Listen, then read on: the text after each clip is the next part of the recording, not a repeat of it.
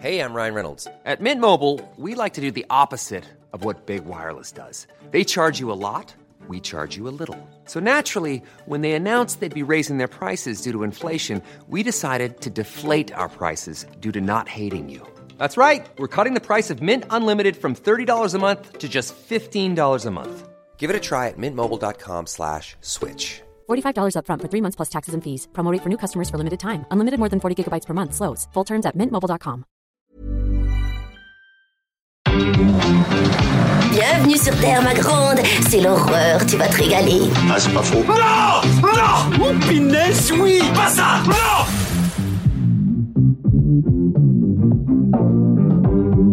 Dites mon nom. Je vais appeler Internet et leur demander de me faxer les numéros de téléphone de toutes ces femmes.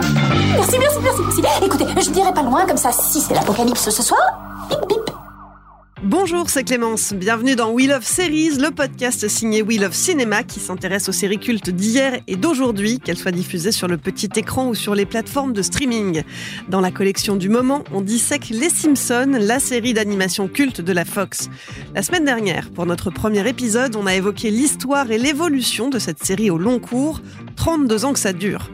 Aujourd'hui, on va s'intéresser plus spécifiquement aux personnages qui peuplent Springfield, la famille Simpson évidemment, mais aussi les personnages secondaires qui ont le plus marqué les esprits.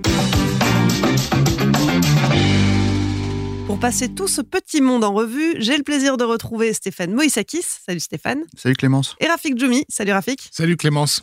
Alors dans cet épisode, on parle des personnages, donc impossible de ne pas commencer par celui qui ne jure que par la bière et les donuts et qui a fait rentrer l'exp- l'expression d'eau dans le dictionnaire anglais, le grand, l'inénarrable Homer Simpson. Homer Simpson, donc, bah, c'est la star de la série, hein, très clairement. Euh, dès la saison 3, c'est le personnage central d'un nombre majeur d'épisodes. Il a 38 ans, il pèse 117 kilos et il a beaucoup, beaucoup, beaucoup de défauts, mais quand même un bon fond. Exactement. Et, ce bon fond, en fait, il ne tient qu'à une chose, au fond, mais qui est absolument cruciale dans une série euh, qui, est, qui est basée sur une famille, c'est qu'il aime réellement sa famille, profondément, euh, de façon inconditionnelle. Et à partir de là, le reste, il peut être nul absolument en tout. On sait que d'une manière ou d'une autre, le public, finalement, euh, va, rester derrière lui parce que il, il, on sait qu'il ne fera jamais euh, de mal aux siens, en fait. Et c'est quand même important parce que, notamment, pour le public américain, euh, où il y a quand même cette, euh, sensation de d'être des, super achievers, de, tout réussir dans la vie. Et évidemment, on se doute bien que la, plupart des gens ne réussissent pas tout et, le vivent très très très mal. Euh, je pense que l'attachement à Homer, il est aussi dû à ça, au fait que ouais, on peut on peut rater tout, mais mais mais au moins on rate pas l'essentiel. On, a on continue à les aimer jusqu'au bout. Et, puis, euh, ce que tu dis, en fait, sur les super achievers, c'est très intéressant parce que c'est critiqué, en fait, dans la série. Et à travers Homer, justement. C'est-à-dire que, par exemple, il y a un épisode, euh, Homer, c'est quelqu'un qui travaille à la centrale nucléaire de la ville, hein, pour euh, Monsieur Burns, quoi. Et en gros, il y a un épisode, moi, qui je trouve assez génial hein, à l'époque, hein, où, en, gros, il voit une pub à la télé qui lui promet en fait que, que en fait s'il utilise cette lotion il va pouvoir avoir les cheveux qui repoussent. Et en gros il va acheter ce truc et, et ça devient super crucial parce qu'il se le met les cheveux repoussent et d'un seul coup en fait ça devient le l'alpha mâle en fait euh, en gros qui qui comment dire euh, qui va réussir et tout le monde le remarque. Et ah, mais Homer vous êtes incroyable quel charisme etc etc et il commence à lui donner euh, comment dire de l'importance dans la dans la centrale. Il devient un, exécutif etc etc on lui donne les clés en or de, des toilettes. Je sais pas quoi. Donc en fait il y a tout un truc comme ça. Et en fait, la connerie qui se passe, c'est que t'as Bart qui tombe sur le, comment dire, sur le tube, euh, qui se dit ah mais moi je vais avoir une barbichette et tout, je vais avoir un truc et il se le met sur la tronche et en gros il y a plus de, lotion, il perd ses cheveux et il redevient Homer Simpson en fait aux yeux des gens un loser etc etc et et et et, bon ben voilà on, l'a dit plusieurs fois hein, dans, dans, l'épisode précédent euh, les Simpsons traitent en fait même sur le ton de la blague même sur le ton de, voilà de, de, choses qui n'étaient pas forcément traitées, encore une fois, dans les sitcoms à cette époque-là, en tout cas qui étaient tournées vraiment comme un truc assez léger. Et je pense que du fait que ce soit de l'animation, bah, en fait, on pouvait traiter ça. Et Homer, c'est le vecteur de ce genre de choses. Moi, je sais que c'est un personnage, je sais pas quel est exactement le tournant, en fait, dans la série, euh, pour que ça devienne le personnage euh, majeur, parce que c'est vrai que les trois premières saisons, c'était Bart, Mm. et il, il avait son clip, il avait ses chansons, il avait tous ses trucs, il y avait Il a- Bartman, il, y avait tout ça. Il a lancé la série, en fait, euh, Bart, effectivement, puisqu'il y a eu, la- euh, on n'en a pas parlé dans l'épisode précédent, mais il y a eu cette, euh, ce qu'on appelait la Bartmania, en fait. hein, Tout à fait, c'est ça, ouais, ouais. effectivement trois ans, Ouais, trois on va y saisons. revenir dans Voilà. un instant.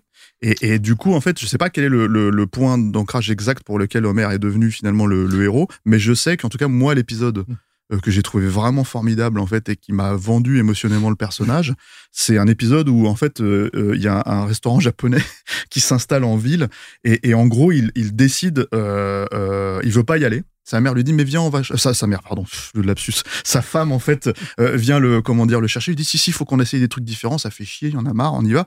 Et en fait ils vont essayer le truc il adore. Et d'un seul coup, il va absolument tester tout ce qu'il y a dans le menu. Et il veut tester, euh, le soir où le chef est en train de, de, de, de, batifoler avec une, une de ses compagnes, euh, il veut tester le, le poisson super rare, je sais pas comment ça s'appelle ce poisson en fait, qu'il faut cuisiner, voilà, qu'il faut cuisiner d'une certaine manière, sinon tu, tu, tu, il y a un poison en fait euh, qui, qui, qui se déclenche. Et en gros, il veut le tester. Il le teste alors que c'est pas le chef qui le, qui le cuisine, c'est un apprenti. Et en gros, il est persuadé qu'il va mourir. Et du coup, il commence à faire une bucket list en fait. Euh, me réconcilier avec mon père, euh, euh, passer du temps avec ma fille, faire l'amour à ma femme, etc.. Il fait toute une bucket list parce qu'il est persuadé qu'il va mourir. Et c'est tellement bien écrit, alors que normalement tu sais qu'il va pas mourir, tu vois. C'est tellement bien écrit que tu, tu deviens persuadé qu'il va mourir en fait dans, dans cet épisode. Et, il le joue jusqu'au bout en fait, c'est-à-dire qu'il y a ce truc où il se met à écouter les fameuses cassettes self-help en fait que- qui pouvaient exister dans les années 80-90 et en gros il regarde le coucher le, le soleil se lever. T'es persuadé en fait qu'il meurt mais en fait en fait il s'endort. Et sa femme le réveille et elle se rend compte elle, le réveille en se rendant compte qu'il est vivant parce que euh, sa bave est chaude. En fait voilà. Et donc il y a tout un truc comme ça qui rend le truc hyper émouvant euh, alors que tu c'est- factice presque. Tu sais en fait quelque part que qu'il va pas mourir. Tu peux pas te dire que c'est voilà. Mais euh, voilà ça l'a- ça attaché émotionnellement en fait à quelque chose et je sais pas si c'est ça mais pour moi je sais que je me suis dit ah oui c'est un personnage vraiment euh, comment dire euh, Enfin, on savait que c'était un personnage clé, mais c'est vraiment un personnage attachant et émouvant, en fait. Et cet épisode-là, il arrive assez tôt hein, dans, la, dans la série. hein. Il arrive euh, saison 2, saison 3, euh, je crois. euh. En fait, ce, que- Ouais. voilà, ce qui a rendu Homer important dans, dans la série, c'est pas forcément au départ le public que les scénaristes, euh, parce qu'ils voulaient tous écrire pour lui en fait. Euh, et pour une raison simple, c'est que c'était le personnage auquel ils pouvaient le plus facilement s'identifier. Et, et, comment dire, d'après eux, il y a beaucoup d'histoires personnelles du pool de scénaristes qui arrivent à Homer euh, dans, dans, dans, ses, dans ses premières saisons.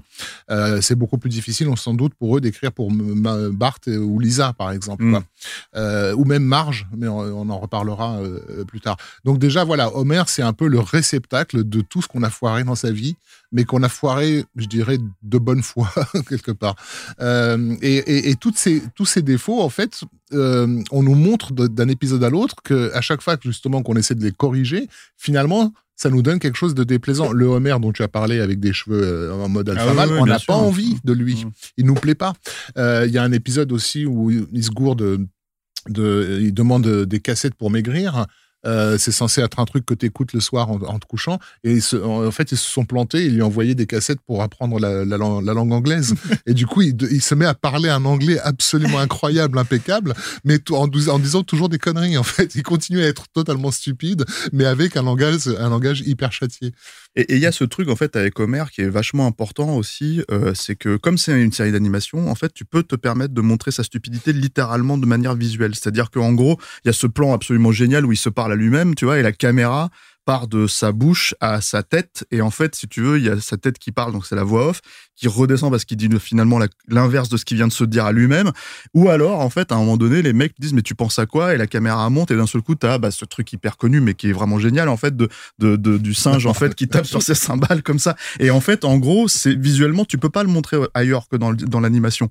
Et ça, participe, encore une fois, de la caractérisation du personnage. C'est-à-dire que vraiment, il y a, y a ce truc... euh, euh, voilà, qui, qui, qui, fonctionne. Moi, je pense aussi, il y a, y a, cet épisode où, euh, et ça c'est pareil, je pense que tu peux pas le faire autrement qu'en animation. Il y a cet épisode où il comprend pas, c'est quoi déjà le truc où il va au Japon pour voir ce qui s'est passé avec euh, un, une figure qui lui ressemble en fait. Une pub. Une pub, voilà, une mais pub il le sait pas. En fait. Avec sa, sa, sa, tronche sur une boîte de lessive, je crois. Ouais, ouais c'est ça, mais, mais au début, il le sait pas. C'est-à-dire, il comprend pas ce que c'est. Il, il, croit que c'est un truc, il croit qu'il est révéré au Japon, mais il sait pas pourquoi. et il part là-bas pour vérifier. Et il se trouve que c'est en fait, c'est juste une, une pub, effectivement. Et ça, marche parce que visuellement, il est tellement reconnaissable que tu peux en fait en jouer et du coup en fait euh, voilà traiter à travers l'animation ce truc là et, et, mine de rien en fait c'est là où le physique du personnage la façon dont il est dessiné tout ça euh, rentre aussi en ligne de compte en fait dans euh, bah voilà le, le, tout simplement le, les traits de caractère qu'il peut avoir quoi. Il y a un élément euh, de sa personnalité qui va être assez vite euh, corrigé. Euh, et je pense parce qu'il y a eu, dû avoir de gros débats justement chez les scénaristes, c'est sa violence. Parce que le fait que ce soit un cartoon, le, la violence, elle est, inhérente à l'esprit du cartoon, bien sûr. Et quand on montre un personnage en colère, on le montre en train d'user de sa violence. Et donc, il y a cette image célèbre dans les premières saisons d'Homer en train d'étrangler son fils Bart. Mais en fait, très vite, la série Simpson, justement en devenant le sitcom familial américain par excellence, euh, ben les gars se réalisent qu'on a quand même dans le sitcom familial du pays un père qui maltraite son gosse physiquement dans chaque épisode. Donc ils vont virer ce, truc euh, assez rapidement. L'image restera gravée, bien, sûr, euh, mais, ils vont le virer, je pense, parce que justement ils s'aperçoivent de l'importance qu'ils ont pris et que le caractère cartoonesque de cet étranglement passe moins bien en fait Effectivement, finalement, c'est plus des accidents qui vont lui arriver à lui directement, euh, qui vont le toucher. Euh, en 30 ans, il, a, il est tombé un nombre incalculable de, de fois, il s'est fait électrocuter, il a été frappé par la foudre, il a brûlé, il a été dans des explosions, il s'est fait tirer dessus, il a fait des crises cardiaques. Enfin, personne ne pourrait survivre à, à, tout ce à quoi il a survécu. Euh, et sa stupidité, il la doit à un crayon qu'il a dans la tête depuis qu'il est tout petit. Hein. Mmh. Un épisode qui en parle, euh, dans lequel justement il est, il est opéré pour qu'on retire ce crayon. Et d'un coup, on découvre que bah, sans, sans, ça, il a des capacités mentales tout à fait normales. Euh, bon, en même temps, un Homer normal, c'est un peu dommage parce que ça nous priverait de ça.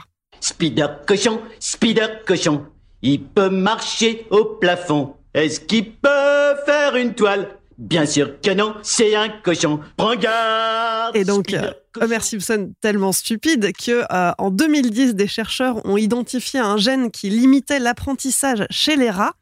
Et euh, ce gène a été surnommé le gène Homer Simpson. Exactement. Le paradoxe étant que donc il a il a le prénom d'un des plus grands dramaturges de l'histoire de l'humanité. Euh, Matt Groening euh, disait qu'il il s'en était un peu servi pour pour pour piquer au vif euh, son père, qui est en fait l'exact inverse, qui était au contraire un personnage très urbain, euh, très intellectuel, euh, très très éduqué, et que et que voilà l'idée de, de, faire de, de, de Homer une, la célébrité incarnant la bêtise et la beaufrie américaine, parce qu'il y a quand même cet aspect vraiment de toutes les caractéristiques associées justement au beauf américain sont, sont, sont là chez Homer. Ce qui est intéressant parce que euh, en, en, France, on a eu des tentatives dans le comic strip de mettre en scène le, le beauf. On avait Cabu hein, qui, a, qui a fait toute une série sur le sur, sur les beaufs, par exemple. Euh, Bidochon. Mais euh, voilà, mais on, on les a jamais, on n'est jamais parvenu à les rendre euh, sympathiques. Euh, on, est, on se place toujours au-dessus d'eux, alors que dans le cas d'Homer, euh, malgré son incroyable stupidité, on, on, ne peut pas s'empêcher à un moment ou un autre de se dire, mais, mais en fait c'est moi. Homer, c'est moi, parce que ce qui compte chez Homer, c'est encore une fois je pense, hein, cette bonne volonté. Euh, il, il, foire tout, mais il, il voilà, ça, ça paraît, sa lâcheté euh, ne, ne, sont jamais, de, ne nous apparaissent jamais comme des péché euh, terrible en fait. Il n'y a, a, pas de méchanceté derrière, il, a une forme de pureté dans sa bêtise Exactement, qui, ouais. qui, le rend attachant finalement euh, là où, euh, là où un, un, Bart parfois peut être vraiment de, mmh. de mauvaise composition ouais, machiavélique mmh. et, et, où, et, et, où, finalement bah, il bah, y, y, a cette intelligence en plus. Alors mmh. Bart c'est un enfant, il, a, il a seulement 10 ans, hein. donc, donc on lui pardonne aussi certaines choses, là où adulte lui est un, un là où Homer est un adulte complètement euh, irresponsable. Mmh. Et, et, ce qui est intéressant, mais on reviendra sur ces personnages après, c'est sa relation avec Lisa aussi, euh, qui est censée être justement le, le, personnage le plus intelligent de la famille et qui est désespérément en attente d'être reconnu par, euh, par, par ce père idiot. Euh, et ça, c'est pas commun en termes d'écriture. On va, on va y revenir dans un instant, mais avant de, avant de parler de Lisa, on va quand même s'attaquer à, bah, à la femme hein, de mère, Marge. Oh merde, tu du hashish Oh, Et maintenant je suis en possession de drogue, je risque la prison, sauf si je témoigne contre toi. Marge Jacqueline Bouvier Simpson, née Marjorie Jacqueline Bouvier, euh, née en 59, donc c'est l'épouse mère, la mère de leurs trois enfants, Euh, et c'est le stéréotype hein, de la mère de famille américaine moyenne. Euh, on l'a dit dans le premier épisode, sa, coupe de cheveux est inspirée, inspirée de la fiancée de Frankenstein, cette espèce d'énorme choucroute sur la tête, qui est bleue en l'occurrence.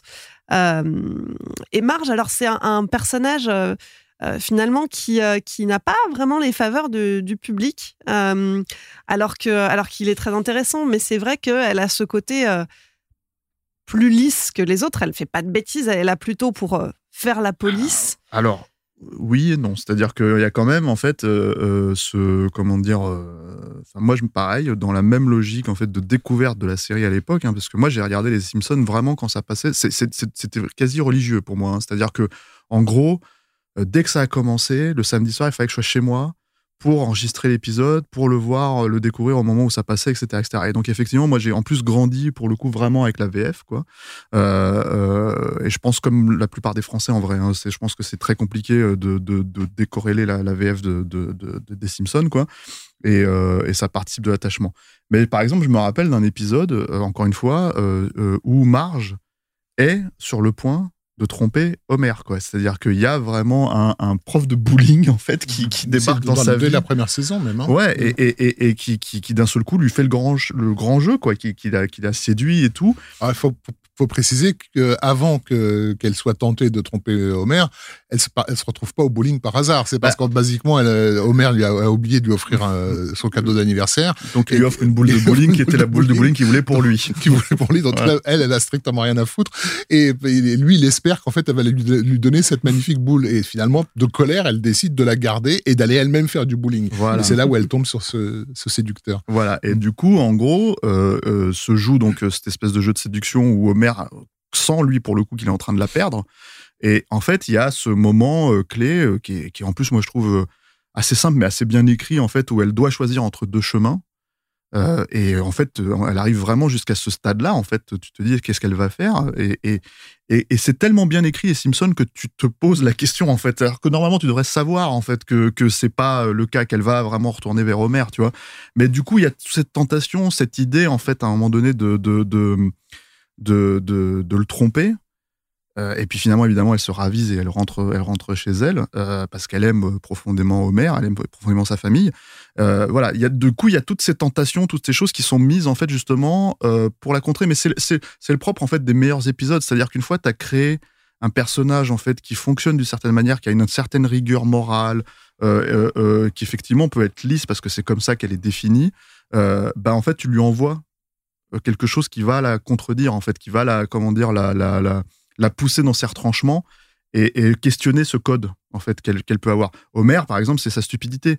Donc les épisodes où il devient intelligent, c'est ben, d'un seul coup, en fait, ça- c'est hyper ludique pour le, spectateur de se dire ah tiens, qu'est-ce qui se passe en fait? Homer devient intelligent. Bah là, c'est pareil, c'est-à-dire que tu la pousses un peu au crime entre guillemets, tu la pousses en, tout cas en dehors de sa zone de confort et euh, bah tu joues avec ça. Et ça, en fait, c'est il y a plein d'épisodes en fait qui font ça mine de rien avec Marge. C'est-à-dire, euh, euh, il y a ce truc aussi où elle elle, euh, à la Thelma et Louise, là, elle part avec, Oui, elle une, part amie, avec une euh, amie, voilà. ouais. euh, et, et- et tu la confrontes en fait. Euh, Marge, il y a sa famille, il y a aussi ses sœurs, si tu veux, où d'un seul coup, bah, tu vas la confronter à deux nanas qui représentent absolument l'inverse de ce qu'elle est en fait. Donc euh, du coup, euh, deux jumelles en plus. Selma et Patty. Voilà. Et, et, et- et, et donc, en fait, c'est, c'est- Marge, pour le coup, pour moi, c'est vraiment le personnage qui existe aussi à travers les autres. C'est-à-dire que vraiment, en fait, la façon dont les autres vont, euh, vont se comporter avec elle euh, vont un petit peu définir, en fait, son comportement dans l'épisode. Et, et mine de rien, il en faut des personnages comme ça, en fait, parce que... euh, euh, parce que oui, comme tu l'as dit, elle a ce côté un peu, voilà, euh, C'est vrai qu'elle est, elle est peu dans l'action, elle est plus dans la réaction Mhm. par rapport aux bêtises de ses enfants, par rapport euh, aux, aux accidents, aux bêtises de son mari. Euh, et, euh, et donc, c'est peut-être ça qui lui, lui donne cette aura aussi plus. Euh, plus lisse, mais elle, elle a quand même été deux fois en prison. Et il y a certains épisodes, il y en a peu, mais il y en a qui sont centrés sur elle et, et qui sont euh, et qui sont vraiment euh, vraiment réussis. Par exemple, je pense à, à celui où elle décide de s'engager dans la police. Mhm. Qui est, Voilà, bien sûr. Ce qui est intéressant avec ce personnage par rapport à, à- à l'identité de ceux qui écrivent euh, la série, c'est que c'est c'est vraiment le caractère féminin stéréotypé du, sitcom. C'est la mère de famille qui ne fait qu'être euh, une mère de famille. Euh, et on peut imaginer qu'avec une équipe, comme on l'a dit dans le précédent épisode, très largement libérale, ce soit problématique d'écrire pour un personnage comme ça. Du coup, ce qu'ils ont fait de Marge et que je pense être intéressant, c'est que il y a- elle aurait pu être autre chose. On le voit au fil de la, de, de- de- des- des épisodes que quand elle était gamine, elle rêvait d'être cosmonaute, euh, que, ses sœurs se sont foutues de sa gueule. euh, Il y a ce plan super mignon où elle s'est mis un, paquet de lessive sur la tête pour, faire le casse de cosmonaute. Euh, ensuite, on nous montre bien que à l'époque de la fac, déjà c'était une super belle fille. On a des plans d'elle dans son pantalon pas de def avec ses cheveux euh, au vent, etc. Euh, C'est-à-dire qu'elle aurait pu prétendre à largement mieux qu'Homère, euh, voilà. Euh, Une et- militante? C'est une militante, hein. exactement, voilà. Donc que- voilà, quelqu'un qui a des ambitions et qui va se retrouver effectivement dans cette dans ce, ce- cet univers hyper cloîtré, hyper calfeutré. Mais ce qui l'a défini aussi, Marge, comment elle s'est retrouvée là, c'est c'est c'est une forme de pression sociale à bien faire. Euh, euh, Il y a une panique réelle chez elle, une angoisse totale à faire, à, à- comme on l'a entendu dans l'extrait que, tu- de- de- que tu nous as passé, à sortir du cadre en fait, à, à, être hors la loi, et, euh, etc. Et donc, elle représente, j'imagine, pour les, les- les scénaristes, en fait, tout ce qui peut peser justement sur le- les femmes en société euh, et qui les empêche d'être, euh, d'une certaine façon, d'être, elles-mêmes. Et en même temps, il y a un autre aspect euh, important, c'est pour ça que c'était important d'avoir ses sœurs en, en contrepoint, Mhm. euh, c'est que euh, elle, elle, elle a trouvé un homme qui est le, on peut imaginer le pire en tout, mais qui l'aime. Mais vraiment, il l'aime. Il n'y a pas, euh, je veux dire, les, les- les fois où Homer est tenté, on a des épisodes où il y a cette chanteuse country là euh, euh, qui le drague euh, comme c'est pas permis, etc. Enfin, il, il, peut pas. Euh, C'est inconcevable pour lui de se détourner de marge. Ça reste le centre de sa vie. Donc il y a aussi, euh, il y a ça qu'elle a, pu gagner. Tu vois. Donc euh, c'est ambivalent et assez intelligemment écrit, je pense, comme personnage. Mais après, effectivement c'est une grande angoissée. Et sa coupe à la fiancée de Frankenstein, je pense, n'est là pour le coup vraiment pas hasardeuse. Et en fait la- coupe, c'est à la fois la coupe de la fiancée de Frankenstein et apparemment le, comment dire le, le- la coupe de cheveux de sa de la mère de Matt Groening quand Mhm. il avait l'âge de Bart. Et il avait, dit- il avait dit une fois aussi que euh, qu'en fait, elle- elle, euh, il y avait eu une tentation de, de, de montrer qu'elle avait les oreilles de lapin de son personnage qu'il avait créé de Life is Hell, en fait. Euh, Euh, et que ça avait été abandonné, euh, etc. Mais qu'on devait découvrir que ses cheveux cachaient ça, en fait.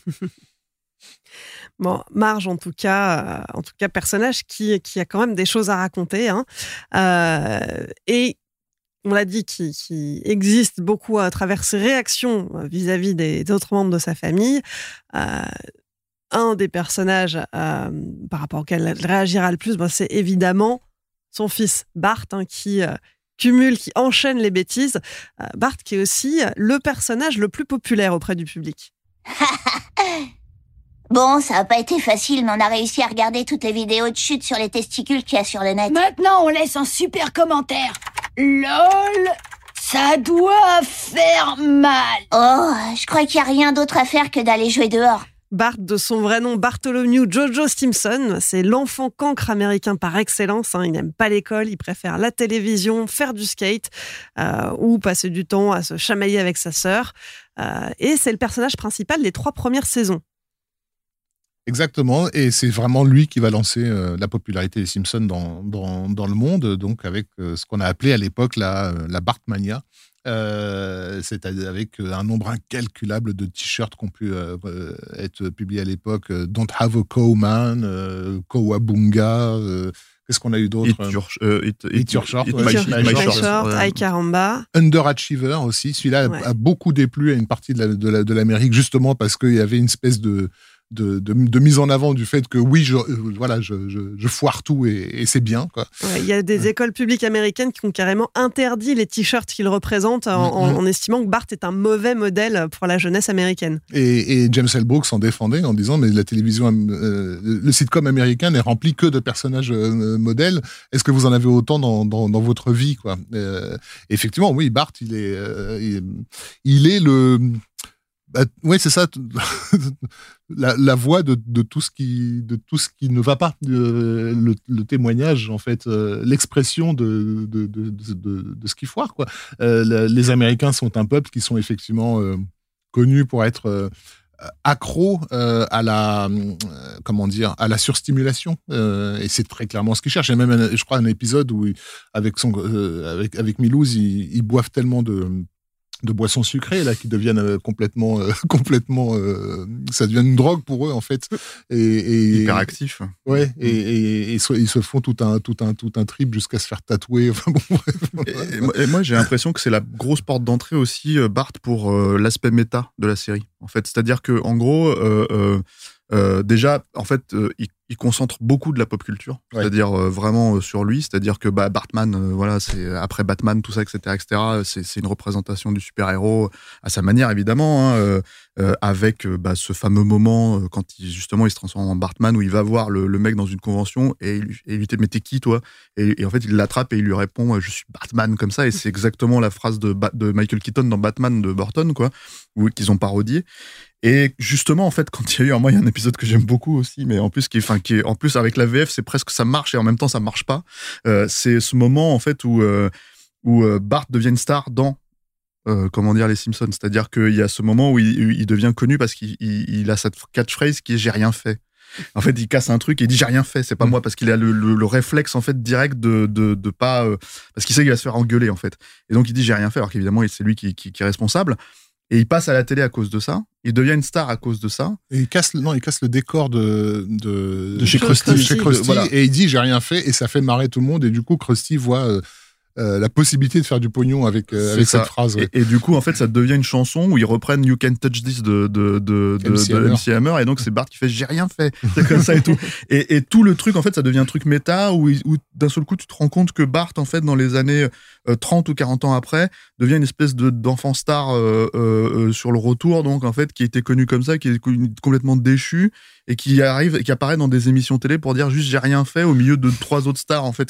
Et ça, c'est clairement euh, un discours méta sur la popularité de Bart Mm. euh, euh, euh, au début des Simpsons en fait. Mm. Et, et, et, et en gros, c'est voilà, il y a un autre. Moi, moi, moi, j'ai arrêté de regarder la série euh, de manière en tout cas clairement euh, euh, assidue euh, euh, bah, à l'arrivée du film, hein, donc à peu près donc une quinzaine d'années après.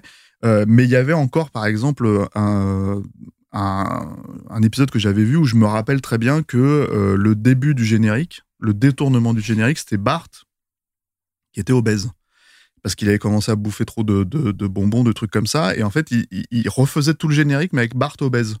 Et donc, d'un seul coup, tous les mouvements euh, sais, sur son skate où il devenait euh, hyper agile, etc., etc., il foutait le bordel, bah, il n'y arrivait pas parce qu'il était gros. quoi. Et, et, et, donc, c'est pareil, c'est un commentaire méta sur leur propre générique. C'est-à-dire que voilà, il y a, Bart, je pense, est vraiment ce, ce, le, le, représentant de la pop culture. C'est lui qui fait rentrer euh, euh, euh, tout un tas de personnages à travers ça, en fait, si tu veux, et tout un tas de commentaires. C'est lui le fan de euh, McBain, en fait, qui est, comment dire, une. Une parodie de l'arme une fatale. par- ouais, et puis de, d'Arnold Schwarzenegger. Schwarzenegger, voilà, euh, c'est lui, le, c'est lui. Alors avec Lisa en l'occurrence, hein, parce que c'est bien la seule, euh, comment dire, euh, le seul truc sur lequel il se retrouve vraiment en fait, qui sont fans d'Itchy et Scratchy en fait, qui est quand même le dessin animé euh, euh, commentaire ultra sur l'ultra violence de la télé, etc., etc. euh, sur le l'aspect de Tom et Jerry, mais version version gore et tout quoi. Donc voilà, c'est, c'est- je pense qu'il a, il représente ça en fait vraiment Bart dans dans le truc. C'est pas que et c'est, cohérent parce que c'est comme ça qu'il est né. C'est ce que je disais euh, précédemment, c'est que euh, c'est la version de Denis la Malice que voulait avoir euh, euh, euh, Matt Groening. Donc quelque part, c'est cohérent que puisqu'il est né en fait d'une de, de, de l'esprit en fait de, de, de, de Matt Groening, de la façon dont lui il aurait voulu avoir ça, son propre commentaire sur une création artistique de son enfance, bah, c'est normal qu'il ait cette représentation finalement sur la pop culture. Quoi. Et, par rapport à cette question toujours de d'underachiever, qui vraiment dans la culture américaine est, quelque chose qui devrait être banni en fait. Euh, Bart, l'incarne et l'incarne d'autant plus qu'il y a un épisode où euh, euh, il triche à l'école, ils sont en train de faire un test et, il échange son test avec celui du, premier de la classe et donc il a la, meilleure note, mais c'est un test en fait qui sert à, à, repérer les enfants surdoués. Du coup, il est envoyé automatiquement dans une dans une école de surdoués où il est entouré de mômes qui le regardent évidemment de, de très haut. Mais ce que l'épisode met en, met, en, met en valeur, c'est à quel point ces mômes surdoués sont juste insupportables, en fait.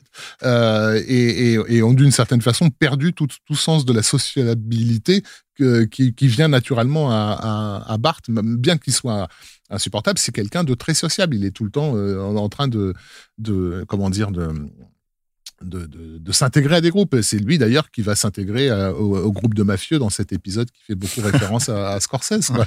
Euh, donc, oui, parce qu'il devient le gosse en fait qui, qui fait les, les petites les, les cocktails, leur, ouais, voilà, leurs leur cocktails et puis du coup ils font leur petite magouille et il doit sortir de de la vie de la mafia en fait à un moment ça. donné parce qu'il doit, il doit faire un choix quoi. Mais il y a aussi ce truc où comme on disait en fait que que, que Homer en fait euh, euh, était enfin le violentait.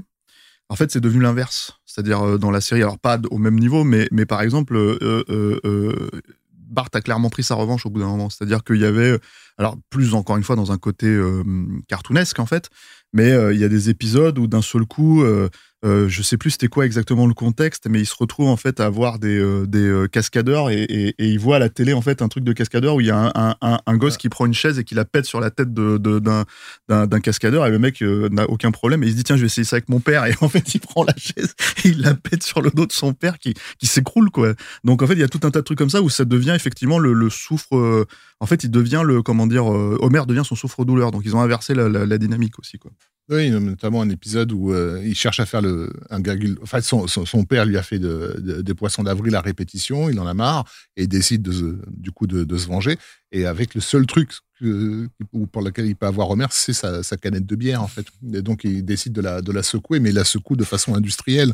Euh, je et crois qu'il passe trois, voilà, ça, trois jours avec la, la, canette de bière. Et évidemment, quand Homer l'ouvre, t'as Bart qui a le temps de dire poisson d'A, et là, t'as un énorme champignon atomique qui dé, défonce la maison. Ouais. Euh, ce qui est euh, marrant aussi, c'est euh, j'invite les gens, euh, euh, s'ils ont les, les, DVD sous, sous la main, à écouter les commentaires audio. Alors, je sais plus, désolé, sur quel épisode, je crois que c'est dans la saison 2 ou 3. Parce que Bart, euh, la voix de Bart aux États-Unis, c'est Nancy Cartwright, qui, le, double. Euh, et donc, c'était une femme qui faisait partie de l'équipe du Tracy Ullman Show au départ. C'est comme ça qu'elle s'était retrouvée à faire la voix, la voix de Bart. C'est pas sa voix naturelle, euh, mais, elle arrive assez facilement à la, faire. Et elle raconte sur un épisode une anecdote hilarante parce qu'à une époque, elle était enceinte, en fait. Et il y a des gamins qui sont venus chez elle parce qu'ils avaient entendu dire que dans cette maison, il y avait le personnage qui faisait la voix de Bart, quoi.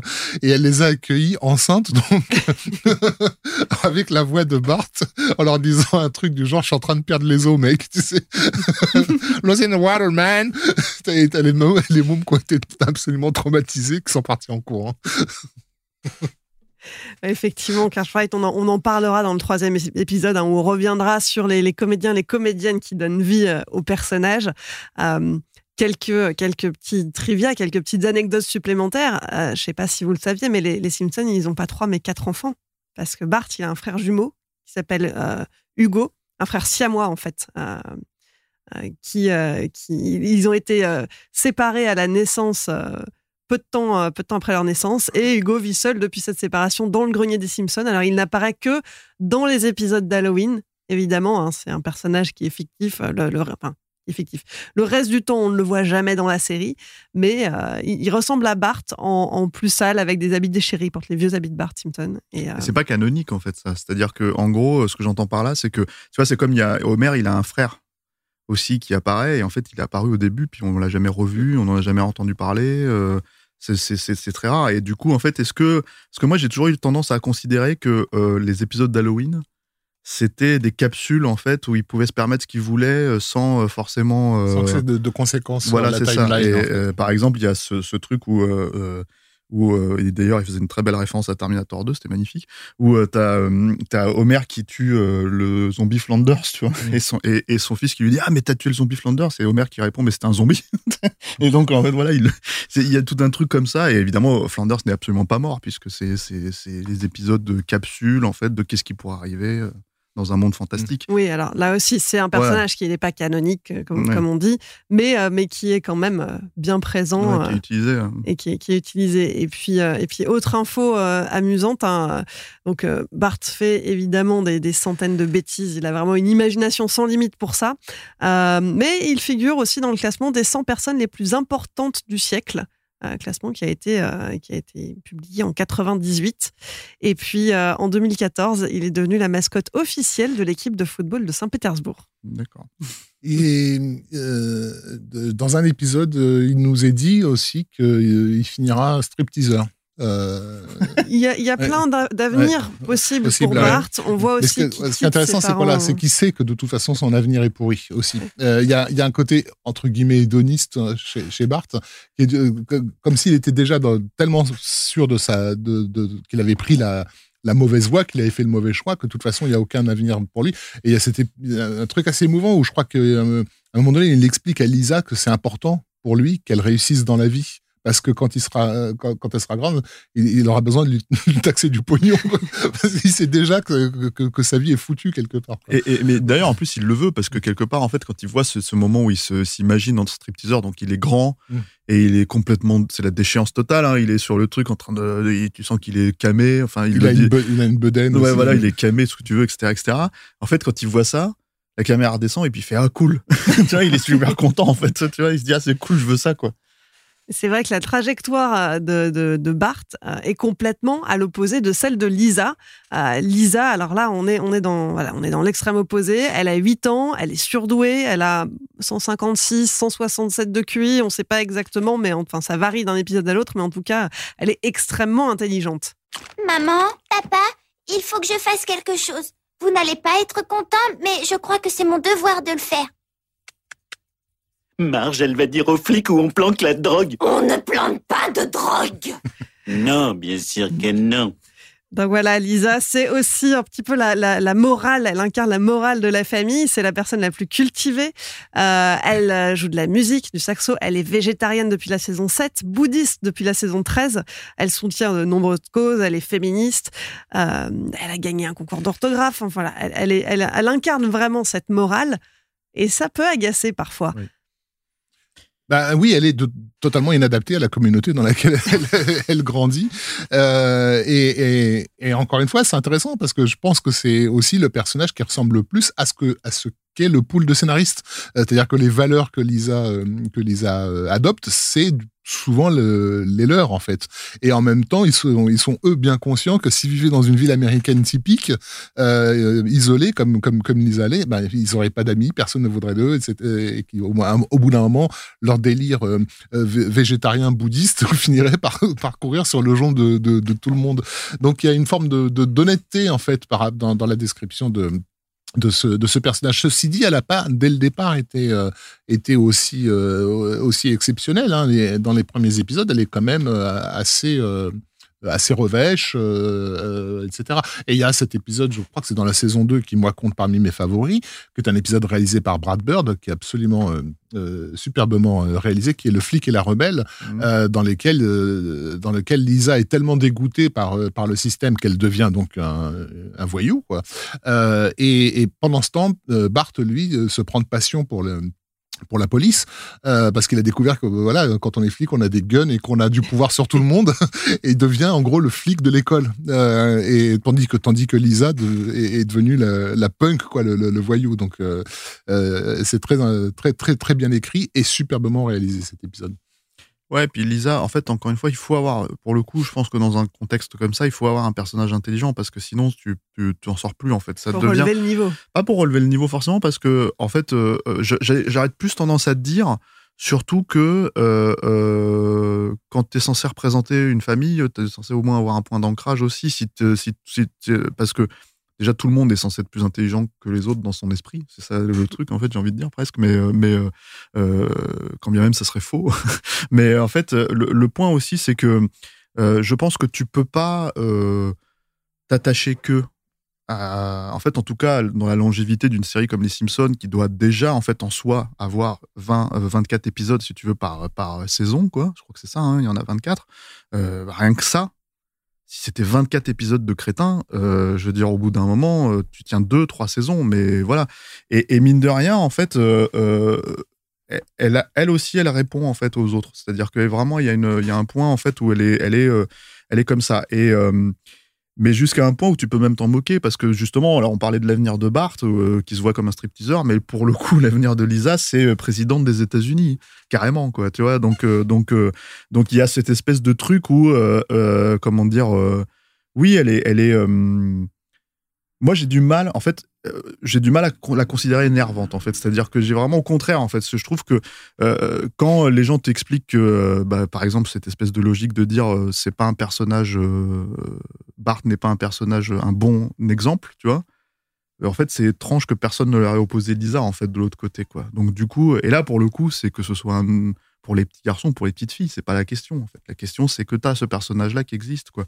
Donc, du coup, toute la construction dramatique, scénaristique, euh, dramaturgique des Simpsons, en fait, elle, elle est dans ces oppositions-là. Ouais, et c'est c'est ce obligatoire. Voilà, c'est ça. Nécessaire. Et, et, et du coup, en fait, euh, voilà. Et puis il y a plein d'épisodes. Enfin, moi, je me rappelle euh, d'un épisode vraiment touchant où, où, où justement, en fait, son père ne s'intéresse pas au saxo.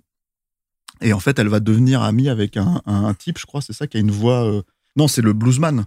Le bluesman, bluesman. quand il s'appelle Gencive Sanglante, c'était ça le, le- le truc. Et c'est pareil, elle a une relationnelle, elle a une espèce de père de substitution avec ce, ce type. euh, qui, qui va mourir d'ailleurs. qui va mourir et qui est, euh, comment dire, euh, euh, une manière pour elle de la faire grandir dans cet épisode et euh, euh, euh, d'avoir un espèce de, comment dire, euh, voilà. Et c'est un épisode qui est hyper, euh, c'est pas l'épisode le plus drôle, c'est pas l'épisode le plus, voilà, mais c'est un épisode qui encore une fois révèle l'humanité du personnage et qui est hyper touchant, quoi. Donc du coup. Euh, je pense vraiment, je sais pas comment les gens découvrent les Simpsons, mais moi, je sais comme je l'ai découvert vraiment dès le début et en fait euh, en, continu, euh, ça, ça donne vraiment une, perception en fait c'était assez équilibré mine de rien. En fait ils arrivent vraiment à se dire bon bah là c'est l'épisode sur Lisa là c'est l'épisode sur Homer là c'est l'épisode sur Marge. Et à chaque fois en fait donner un corps émotionnel en fait à ces personnages là une importance et un, un ancrage en fait dans la série qui fait que bah du coup tu te dis ok Lisa elle est comme ça c'est défini et puis on verra ce qu'on en fait au fur et à mesure des choses tu vois euh, comme tous les autres personnages en vrai euh, et du coup, moi, j'ai du mal à la dissocier complètement, finalement, de, de voilà, et de dire à elle, c'est, elle, elle, j'aime pas ce perso, je préfère l'autre, etc. Tu vois, c'est, c'est vraiment, il y a, il y a ce truc de, de, de- c'est là où c'était très bien fait aussi, quoi. Elle est nécessaire au, au- ouais, au bon équilibre de la Mm. série. Et puis, euh, et puis au-delà de, de cette posture, de ce compas moral finalement Mm.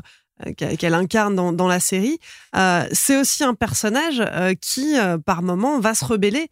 Euh, là où, euh, où Bart est dans une rébellion permanente à travers ses bêtises, elle va être dans un- une autre forme de remise en question, de critique de la société.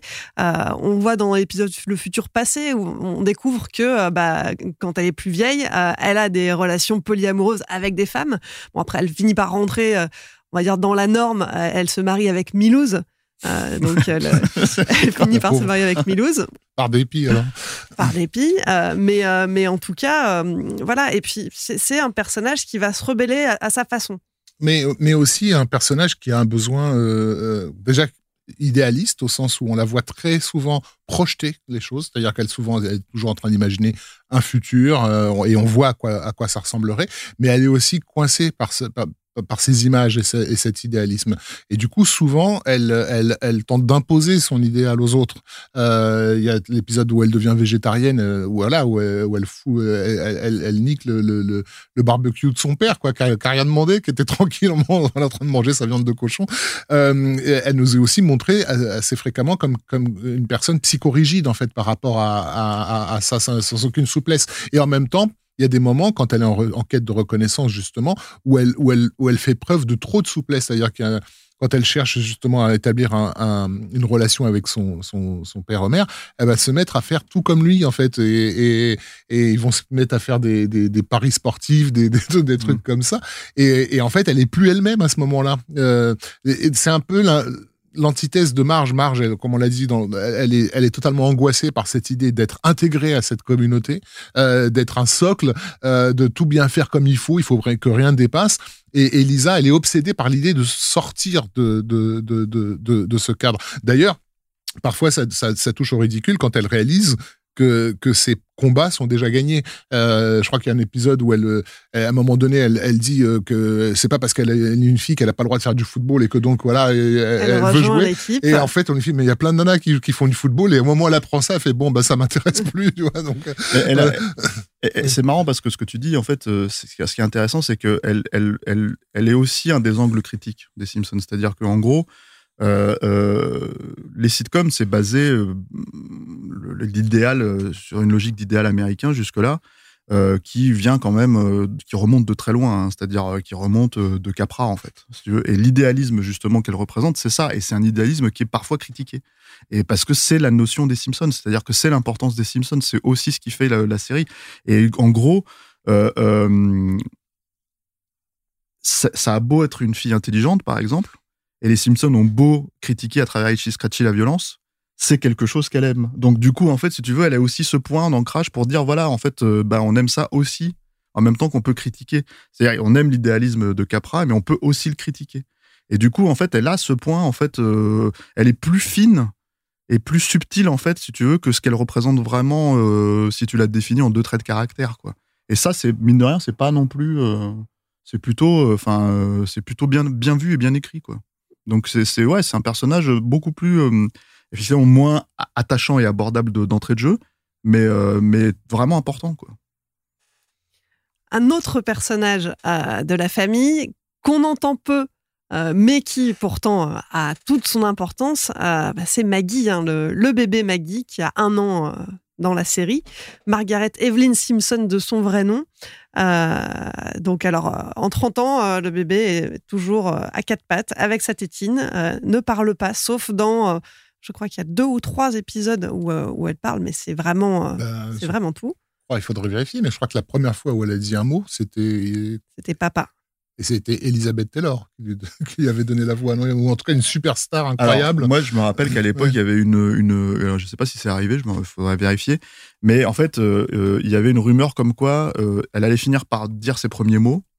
Et ça allait être Whoopi Goldberg qui allait, ah les, les, dire quoi. Et en fait, bah en fait Maggie après c'est un personnage presque de slapstick en fait hein, pour le coup. C'est-à-dire que en gros c'est un bébé et un bébé, en fait, en gros, on a tendance à considérer que ça reste dans son coin, voilà. Sauf qu'en fait, il y a cette espèce de côté incontrôlable où d'un seul coup, le, le, enfin, le bébé découvre la vie et elle, se retrouve à faire un tas de trucs. Elle se retrouve à être sur des cordes à linge, en fait, à traverser d'un immeuble à l'autre et ce genre de choses. Et ça devient un personnage, un pur personnage de slapstick. Elle a aussi ce truc de euh, critiquer sans critiquer, si tu veux, les autres personnages. Par exemple, elle va, elle va, elle va voir qu'un personnage est triste, mmh. elle va sortir sa tétine et lui mettre dans la bouche. Et en fait, voilà, il y a, y a, un truc de d'un seul coup, en fait, elle a l'intelligence d'un adulte dans un corps de bébé, quoi. Et, ça, c'est de la pure logique de slapstick, c'est-à-dire que c'est vraiment euh, en dehors de ça, le personnage ne serait pas du tout intéressant euh, et n'existerait pas. Et, mm. et, quelque part, il y a eu cette question au début des Simpsons de se demander si on allait la faire grandir et ça allait devenir un petit enfant euh, de 2-3 ans, etc. Et en fait, comme les Simpsons sont figés dans le temps, dans leur évolution, en tout cas dans leur façon de grandir, bah, en fait, ils ont maintenu ça avec, euh, avec euh, Maggie. C'était la meilleure euh, idée possible, en fait. Et il y a aussi un, jeu des scénaristes avec cette idée, justement, que, comme tu l'as dit, comme c'est des bébés, on n'en tient pas compte. C'est comme si, au fond, ils avaient mm. aucune place dans la, dans, dans la société. Donc, il y a déjà ce gag récurrent euh, d'Homer qui oublie régulièrement qu'il a, une fille. Euh, je crois qu'à un moment donné, euh, il dit à l'école voilà, qu'il a deux, est père de deux enfants et t'as, Marge qui le reprend. Homer, nous avons trois enfants. Marge, le chien, ça compte pas pour un gosse. donc il y a cette idée qu'effectivement personne ne fait gaffe au, bébé et, et, et, ils vont tellement bien en jouer que euh, bah, elle règle des trucs en fait. il va y avoir euh, il va y avoir un, un épisode fameux euh, que, que, que, Matt Groening a, conçu comme un, un, cliffhanger qui est qui a tiré sur sur Monsieur Burns dans lequel il décide consciemment à l'époque de, de refaire le, le, le, la grosse opération marketing de, de Dallas avec qui a tiré sur JR donc de conclure une saison des Simpsons par Monsieur Burns se fait tirer par, par quelqu'un on ne sait pas qui qui est le mystérieux assassin Et donc pendant l'été, les Américains sont invités à, déduire qui l'a trouvé. Et ils ont laissé plein de pistes dans l'épisode parce qu'à l'époque, on sait que tout le monde a des magnétoscopes qui vont faire des arrêts sur image, etc. Il y a plein de pistes qui tendent vers différents personnages en fait euh, possibles comme étant les, meurtriers. Et il sera révélé que le meurtrier, c'était euh, Maggie. Euh, et il y avait déjà cette idée que on fait tellement peu attention au bébé que même les spectateurs n'auront à aucun moment euh, l'idée que ça puisse être elle en fait qui était derrière ça. Mm. Et là d'ailleurs aussi, on voit à quel point euh, Ma- Maggie, elle est, elle est euh, l'expression de ce comment dire de- de- d'une action qui n'est qui n'est jamais faite par la communauté de de, de, de- de Springfield. C'est-à-dire, tu disais euh, quand elle voit un personnage triste, elle lui donne sa tétine parce Mm. qu'elle est la seule à voir que ce personnage est Mm. triste. Mais elle est aussi la seule à voir que si, si Springfield veut régler ses problèmes, la première chose c'est de se débarrasser de Burns. Quoi. Ouais. Euh, tu vois, donc euh, voilà, je- elle parle pour tout le monde en et, fait. et Maggie. puis et puis il y a ce gag en fait si tu veux qui est récurrent puisqu'il est dans le générique en fait qui, qui, qui quand même exprime beaucoup, de choses je trouve c'est c'est ce moment où en gros euh, Maggie est sur le, le comment Le dire tapis roulant, le tapis euh, au roulant. supermarché. et en fait le, le- la caissière la prend et pipe la bip et en fait ça, ça a un coût quoi c'est-à-dire que ça devient un truc euh, euh, il faut la payer quoi Ouais. et en fait ce gag, c'est, c'est, ça, ça, si, si tu veux définir les Simpsons, ça dit tout ce que ça dit. C'est-à-dire une critique de la société américaine, quoi. Donc, euh, donc euh, c'est assez marrant, en fait, euh, parce que c'est un gag. La fonction d'un gag, c'est d'arriver à faire comprendre le truc en deux secondes, en fait. Alors, il y a plusieurs explications possibles Ouais. derrière ce chiffre qui s'affiche sur la caisse. hein. J'ai- lu plusieurs explications, je ne sais pas laquelle est la vraie. Euh, Il y, en a qui disent que euh, le, le chiffre qui s'affiche, donc c'est 464 dollars euh, et quelques, euh, c'est le, le, le prix des- d'études pour euh, des enfants aux États-Unis, Mhm. prix moyen de, de la scolarité. Alors j'imagine que ça doit être un prix par mois, quelque chose comme Oui, ça. plutôt. euh, ouais. Euh, ou alors c'est le prix simplement euh, pour faire vivre un bébé euh, tous les mois également. Mais en tout cas, euh, voilà, ça, ça replace dans un contexte de euh, d'Américains moyens. euh, Tout à fait. Et il y a aussi un, truc intéressant avec les personnages de, Maggie euh, relatif à, l'objectivisme, qui est un truc qui n'est pas du tout connu en France, mais qui a grosse euh, importance aux États-Unis, euh, qu'on doit à, un écrivain qui s'appelait Ayn Rand, une femme russe immigrée aux, États-Unis, qui a beaucoup écrit sur l'anti-collectivisme, euh, on va dire. C'est des fictions hein, qu'elle écrivait, mais à travers ces fictions, elle mettait en scène comment toutes les idées de collectivisme détruisaient l'individu et notamment son l'incapacité à, déployer son, son génie. Bon, on, l'appelle le, prophète de l'égoïsme. euh, voilà, les libéraux, les, ultra-libéraux américains l'adorent. Euh, euh, c'est- c'est- c'est- c'est- elle adore cette philosophie euh, égoïste, on va dire. Et, et Maggie incarne euh, le potentiel en fait c'est un bébé donc elle, elle, a encore elle, est capable de tout euh, mais euh, mais elle grandit dans un monde qui va ne faire que lui mettre des limites en fait. Et euh, il y a un épisode où elle, elle, elle fait des constructions magnifiques à l'école et à chaque fois il y, a un prof qui vient qui lui détruit sa construction parce qu'en fait elle se fait remarquer en faisant un truc trop beau trop magnifique trop grand etc et elle est envoyée dans une école qui est littéralement appelée euh, l'école Ayn pour les pour les pour les petits pour les petits bébés quoi pour pour essayer justement de développer ce ce, ce potentiel en fait. Alors, entre-temps, j'ai vérifié. Donc, euh, sa voix, euh, pour son tout premier mot, quand elle dit papa, c'est bien Ev- euh, Elizabeth Taylor euh, qui, qui lui prête sa voix. Et euh, elle parle à nouveau euh, dans l'épisode euh, Manucure pour quatre femmes. Et là, c'est Jodie Foster. Euh, qui, va, qui va incarner euh, Maggie euh, dans une allocution très émouvante sur les droits des bébés notamment. Et puis on la voit aussi euh, plus vieille hein, dans des épisodes euh, où Bart et Lisa voient leur futur. Euh, et là, on découvre qu'elle devient une rockstar à l'âge adulte. Donc euh, finalement, euh, ce personnage qui n'avait pas de voix, euh, qu'on a connu toujours muet, euh, bah, va, va exister à travers ses cordes vocales. Mhm. Alors, on a fait le tour de toute la famille, euh, euh, la famille euh, originelle des Simpsons. Je vois qu'on est déjà à plus de 50 minutes d'émission. On a D'accord, battu hein. le record euh, de l'épisode de Breaking Bad. On va quand même dire un mot des personnages secondaires. hein. Alors, on va peut-être pas s'attarder non plus trop longtemps dessus, mais, euh, mais impossible de, de parler des Simpsons sans parler de Monsieur Burns et Smithers, par exemple. Ouais, Monsieur Burns, c'est le Machiavel absolu en fait euh, quand tu le regardes dans, dans le truc parce que c'est euh, euh, la représentation de euh, du patron, euh, de la censure, j'ai envie de dire, Mhm. même euh, presque en fait de la de, vie. ce- bah, de celui qui se nourrit en fait de la communauté. Voilà. Euh, c'est le comte Dracula. euh, Voilà, c'est ça. Et il est représenté comme ça d'ailleurs. en du, fait, ca- du capitalisme quoi. américain. Quoi. Là, pour le coup, c'est vraiment un, personnage, euh, comment dire, enfin, c'est vraiment un point politique, idéologique sur lequel les créateurs se sont vraiment posés, quoi. C'est-à-dire une certaine vision euh, de, comment dire, du capitalisme américain qui a fait la part belle justement au, Rockefeller et à toutes ces, familles qu'on nous porte en héros. Euh, D'ailleurs, il est souvent représenté comme quelqu'un qui nous vient du début du XXe siècle. hein. On le voit tout le temps euh, quand il est gamin. euh, de- de- littéralement, il est, il est né en 1900, quoi, un truc comme ça. On dit même dans un épisode qu'il il est né en Pangée, donc à l'époque du, du supercontinent, avant que tous tous les continents actuels se détachent. Voilà. Et, et- et l'histoire américaine a fait de ces, de ces gens-là des, des conquérants, des, des héros, euh, en, en mettant bien sûr sous, sous, sous le tapis la- le fait que le- leur conquête et le- leur héroïsme supposé s'est fait en fait en en suçant le, le sang de, de, de tous les gens qui ont travaillé pour eux quoi et donc euh, lui c'est littéralement euh, c'est littéralement ça c'est un, c'est un il, est- il nous est dépeint comme littéralement comme un vampire quelqu'un qui peut pas mourir C'est ça. Ouais. Et- il y a cette notion que Smithers, pour le coup, en fait, qui est le lèche-cul absolu, quoi, serait euh, son amant, en fait, même si c'est totalement, euh, comment dire, suggéré, puisque, en fait, je pense qu'il n'y a aucune relation entre eux, au sens, voilà, physique du terme.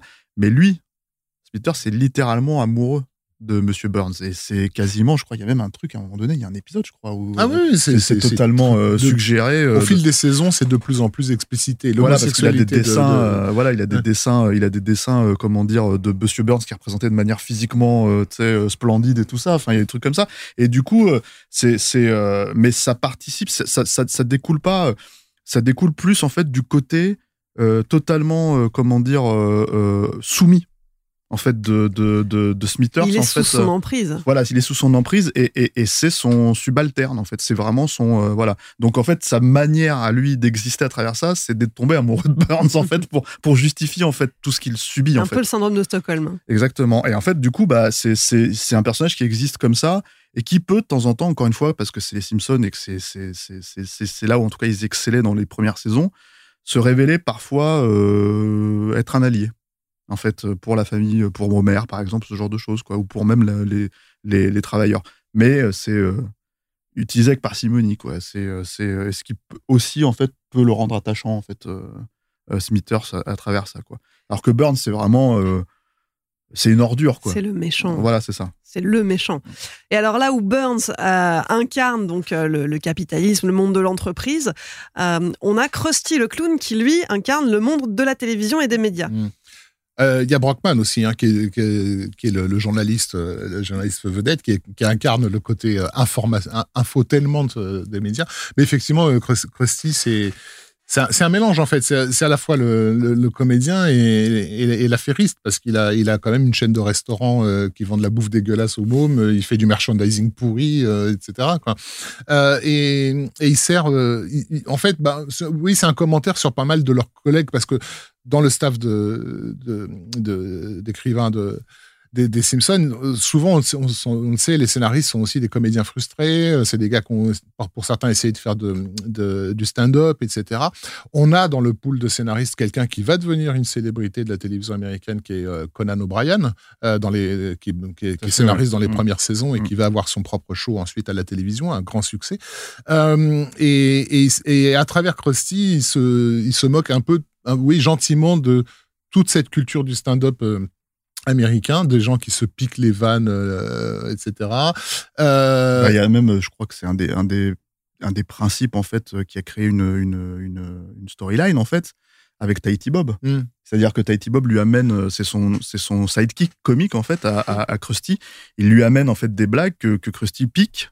Et d'un seul coup, Tahiti Bob veut le tuer en fait. C'est-à-dire il y a tout un truc où, il- où ça crée une situation et ça devient en fait, ça donne de l'importance à Bart parce que Bart le comprend parce qu'il est tellement fan de Krusty que, que voilà, il va voir que Tahiti Bob essaye de le tuer, il va le, il va le pousser à la prison.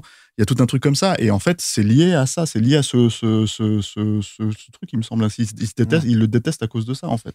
Et aussi le- le- l'hypocrisie qu'il y a derrière ce personnage, qui est donc censé incarner euh, le, le clown gentil pour les, pour les enfants, et qui est le personnage le plus pervers de, de, de la ville, dont, dont on suggère qu'il fait tout. Quoi. Il, il- voilà, il se drogue, il, il va chez les putes. euh, il est d'un cynisme. Il est d'un cynisme total vis-à-vis de- de sa production. Et en même temps aussi, euh, une victime de, de, la, de, la, de la société. Il y a un épisode dans lequel euh, ils ont fait écho à une actualité euh, américaine. On parlait dans le premier épisode de, de référence à Pee-wee, Pee-wee's Playhouse, donc qui était mhm, cette série qui avait vraiment beaucoup plu aux gamins dans les années 80. Et lorsque le comédien Paul Rubens a, a été découvert en train de se masturber dans un cinéma porno, ça a, été- ça a créé un scandale dans, dans tout le pays où les, on s'est retrouvé à, les, les parents se retrouvaient à brûler des, des poupées euh, euh, À l'effigie Pee-wee. de Pee-wee, ouais. Voilà, à l'effigie de Pee-wee. Et donc, il y a un épisode euh, où Krusty le clown est en disgrâce et où on voit les habitants de Springfield détruire des poupées euh, de Krusty en écho direct à cette, euh, à- cette affaire. Quoi. Et euh, qui, est- qui est en fait une, une façon de rappeler que ceux qui, ceux qui vous font rire à la télévision américaine sont aussi souvent les plus angoissés de vos, de vos concitoyens. Parce que bah, voilà, Paul Rubens, il faisait, il faisait marrer les mômes, il le faisait vraiment. Ça l'empêchait pas derrière dans sa vie privée d'être complètement euh, mal dans, sa- dans, dans ses bottes. Quoi. Et il y a un gag récurrent dans les Simpsons, en fait, euh, qui est euh, le, la, la, la- comment tu dirais, la, meute, en fait, de, de, de- de citoyens mécontents. Mm. Comme dans les Frankenstein, en fait, ils arrivent avec leur, Avec leur torche. leur torche et en fait, ils, ils, ils- ils viennent se, se brûler, en fait, si tu veux, le, le- entre- soit leur idole, soit l'objet de- du problème. Et, en fait, c'est ça, c'est-à-dire qu'il y a ce truc de, euh, là, cet épisode dont parle, de- dont parle Rafik, c'est emblématique de ce que les Simpsons faisaient, c'est-à-dire en fait critiquer en fait le le- le- le- l'effet de masse en fait critiquer la façon dont la société en fait se réunit d'un seul coup d'un seul pour en fait euh, euh, euh, aller au bûcher pour régler le, un, problème qui ne sera pas réglé en fait de toute façon. Et en gros il y a cet aspect critique qui est fondamental et qui passe à travers ce personnage aussi quoi. Donc euh, donc euh, effectivement ce côté ce que vous voyez c'est pas forcément ce qui est vrai quoi. Et puis il y a quelque chose de paradoxal avec Krusty aussi, c'est qu'il il ressemble énormément à Homer physiquement. Il y a même eu une tentative à un moment de, de raconter que euh, en fait Homer euh, la journée travaillait euh, dans sa centrale nucléaire et le soir se transformait en, en en ce clown. et c'était lui, en fait, c'était le même personnage. Et puis bon, pour, pour des raisons de, cohérence scénaristique, ça n'a pas été retenu, mais ça a été, ça a été suggéré. Et euh, et il y a quelque chose de paradoxal dans le fait que Bart, qui a une, une vision pas forcément très positive de son père, euh, qui passe son temps à se, se taper euh, avec lui, euh, a cette admiration sans borne par ailleurs pour ce clown. Parce que c'est- c'est c'est la version drôle. Ouais. C'est-à-dire, c'est celui qui va pas lui, euh, lui euh, comment dire. euh, Chercher à l'étrangler. Ouais, voilà, c'est ça, quoi. Donc, euh, donc euh, oui, c'est- c'est c'est cohérent et en même temps, euh, euh, comment dire. Enfin, voilà, euh, même, même avec Bart, en fait, Krusty est absolument. Enfin, il se rappelle pas de lui. Tu vois, c'est c'est à un moment donné, il y a un lui- épisode. c'est- il lui sauve la vie au moins quatre fois. Voilà, mais- et il lui dit, mais t'es qui? Tiens, au, bout du- au bout de la septième, huitième saison, t'es qui en fait quoi? Euh, Et il dit, mais et puis là, t'as son assistant qui lui dit, si, si, il a essayé de vous sauver. Ah, c'est vrai. voilà quoi. Alors Bart, il y a un autre personnage auquel il est confronté très régulièrement, c'est Skinner, hein, le principal euh, de- du collège. Euh, dans lequel euh, il, est scolarisé. Euh, là, c'est l'éducation qui est, qui est taclée, qui est visée. D'ailleurs, je, me rends compte que bah, on, retrouve aussi des, enseignants dans South Park. Donc ça, c'est vraiment une façon de, critiquer l'éducation. Oui, puis c'est le quotidien de, de- de- des enfants. C'est-à-dire que c'est des personnages d'enfants, donc forcément, en fait, c'est- dans leur quotidien de les montrer à l'école et, de, critiquer ça. Alors, South Park le fait différemment parce que beaucoup de professeurs, tu as le professeur idéaliste, tu as le professeur, euh, euh, etc., etc. Alors que là, en fait, euh, euh, par exemple, que ce soit Skinner ou Crapabel, il n'y a pas, en fait, de, de, comment dire... euh, c'est rare, je crois qu'il y a de temps en temps, dans un épisode, il y a un personnage idéaliste, un prof idéaliste qui va apparaître et, et- et- qui va se casser les dents. Mais, euh, mais, euh, mais, euh, mais le truc avec Skinner, surtout, c'est que c'est pareil. En fait, il y a dans cette idée de réunir les personnages et de créer des situations, bah, il y a ce moment où Skinner va, euh, comment dire, tomber amoureux d'une des sœurs de, de Marge, euh, va avoir essayé d'avoir une relation. Lui-même, il a une mère, en fait, si tu veux, qui, Abusive, qui, qui prend le dessus à, à- à- à un point où c'est presque en fait euh, une relation à la Norman Bates en fait dans, dans Psychose en fait il y a un truc assez assez malsain quoi euh, parce qu'ils aiment bien jouer sur ce genre de, de logique quoi Euh, donc voilà c'est un personnage Skinner pour le coup je trouve que c'est un personnage qui euh, qui euh, qui est presque creux je sais pas ce que t'en penses euh, Raph euh, Non, c'est pas, moi, je, je, je le trouve pas creux. Il est pathétique, par contre. Oui, mais ça, d'accord, Mais, mais- en fait, il incarne. euh, c'est un peu le pendant masculin de l'angoisse de Marge euh, Mm. euh, Skinner. Et là, c'est intéressant parce que il nous est dit. Que, que, que ça vient d'un trauma. C'est-à-dire évidemment sa, sa mère, hein, donc comme tu l'as dit, c'est c'est- c'est la mère de Norman Bates, mais aussi il a fait le Vietnam. Ah oui, Euh, oui, et et, et c'est quelqu'un dont on imagine qu'il a vu toutes les horreurs possibles et imaginables, et donc il a cette, cette, euh, cette, cette espèce de folie à, à être dans la norme tout le temps, tout le temps. Euh, Et donc il y y a un jeu régulier avec l'idée qu'il va être contrôlé par euh, euh, le rectorat euh, et qu'il faut que tout soit exactement en Ouais. place, etc. Et que bon, et, et il faut que aucune chose ne puisse se bouger. C'est ce qui est, ce qui en fait la victime idéale pour Bart, qui est un agent du, du chaos, quoi. Euh, mais mais il y a aussi cette, à travers lui cette idée que voilà les gens ces gens qui cherchent à bien faire donc à, à ne pas se faire remarquer à faire en sorte que tout tout roule et tout tourne peuvent aussi être les plus traumas de nos de nos de nos concitoyens. Donc Mm. euh, de, même, de la même façon qu'on imagine que Marge a été abusée par euh, par sa mère et ses sœurs quand elle était gamine lui il a été abusé euh, également. Il s'en fait de, de- voilà. Il y a un épisode dans le- où c'est poussé à l'extrême ce- cette idée de bien faire qui est l'épisode où il invite euh, le principal euh, chez lui et il, a pas, il a cramé son, son repas en fait et il décide d'aller euh, passer par la fenêtre pour aller acheter des sandwichs pour faire croire que c'est lui qui les a Mhm. qui les a préparés qui est devenu un mème internet euh, très très euh, utilisé qui s'appelle le steamed ham steamed hams voilà et en fait où ils reprennent cette scène mais ils la rendent encore plus stupide qu'elle ne, qu'elle, qu'elle ne l'est euh, mais parce que ça désigne idéalement le je sais pas comment dire euh, quand, on est tellement obsédé par l'idée de bien faire qu'on fait des choses totalement aberrantes en fait. Mm, mm, mm. Euh. Après, c'est un personnage qui disparaît au fur et à mesure de la saison, de, de la série quand même. C'est-à-dire que justement, au bout d'un moment, je pense que c'est celui sur lequel, et c'est pour ça que je disais peut-être qu'il était un petit peu creux, c'est qu'en fait, c'est celui sur lequel ils n'arrivent pas à itérer, en fait, euh, forcément, euh, au, au fur et à mesure, quoi. Donc, euh, donc, euh, donc oui. Après, voilà, c'est c'est pour ça que moi j'ai du mal à le trouver finalement attachant. Ah, c'est vrai que finalement, quand on, quand on apprend son, son background, donc il a fait la, la guerre du Vietnam, on en apprend plus sur le personnage. hein. D'ailleurs, son, son vrai nom n'est pas euh, Seymour Skinner, son vrai nom c'est Armin Tamzarian. Euh, et le vrai Seymour Skinner, euh, c'est un ami qu'il avait à l'armée qui est mort pendant la guerre du Mhm. Vietnam.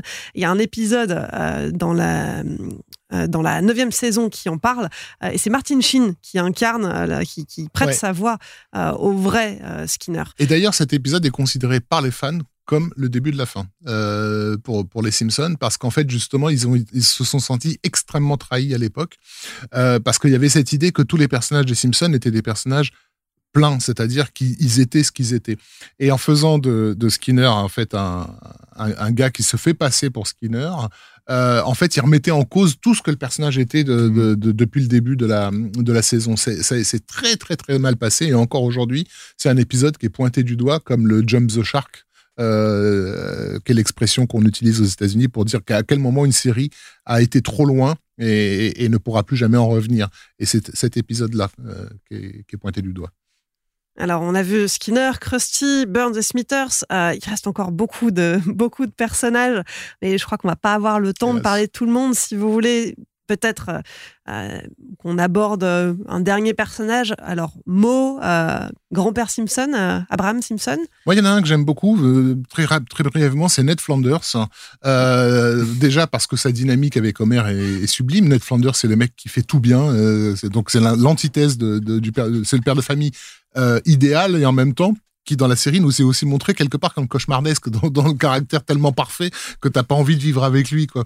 Euh, euh, mais ce que je trouve super bien euh, vu, c'est que euh, on peut on peut imaginer que les scénaristes euh, soient pas du tout des, des gens très euh, très très très catholiques ou très chrétiens dans, dans le staff des, des, des Simpsons et pourtant ils ont fait l'effort d'écrire un personnage d'ultra euh, d'ultra chrétien euh, a- américain dans lequel les vrais se reconnaissent. C'est-à-dire que euh, évidemment c'est de la caricature, évidemment ça va trop loin, mais à aucun moment ils ont été suffisamment loin pour que les gens euh, euh, très très croyants aux États-Unis se, soient, se soient sentis insultés.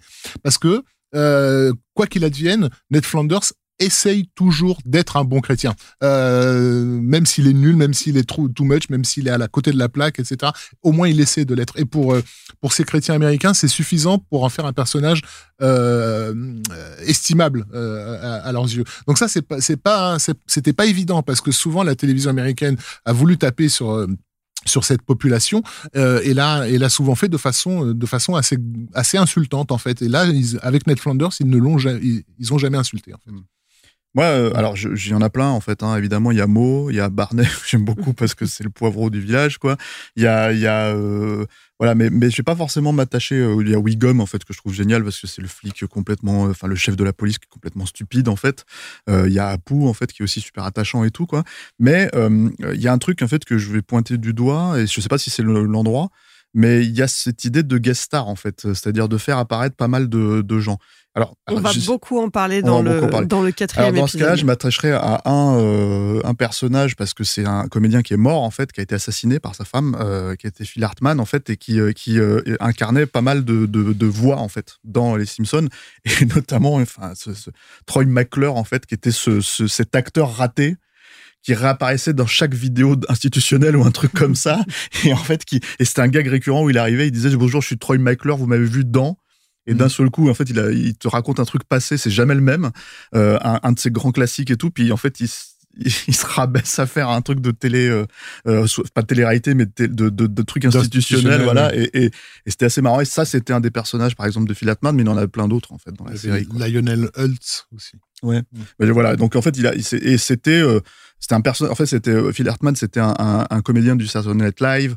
Euh, voilà, qui était très connu aux États-Unis, euh, etc., etc. Et son l'histoire, en fait, il est mort en 98, c'est qu'il a été assassiné par sa femme et c'était, euh, comment dire, ça fait, ça a défrayé la chronique quoi à l'époque. Sur ces paroles très positives, ouais, ouais. on va on va clore cet épisode. On a fait le tour hein, des personnages au moins les plus importants de la série. Alors de quoi est-ce qu'on va parler la semaine prochaine Alors de quoi on parle déjà la semaine prochaine mmh. La semaine prochaine, là on a parlé de la série et de ses personnages. Maintenant, direction les coulisses les pour coulisses, en savoir ouais. plus mmh. sur son créateur, Matt Groening.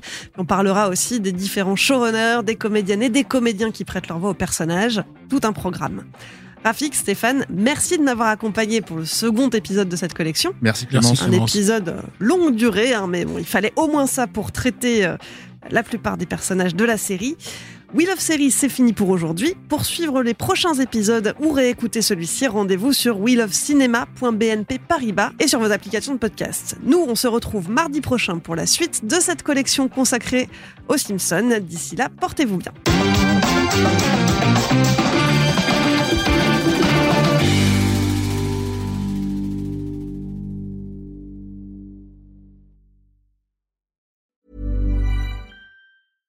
When it comes to your finances, you think you've done it all. You've saved, you've researched, and you've invested all that you can.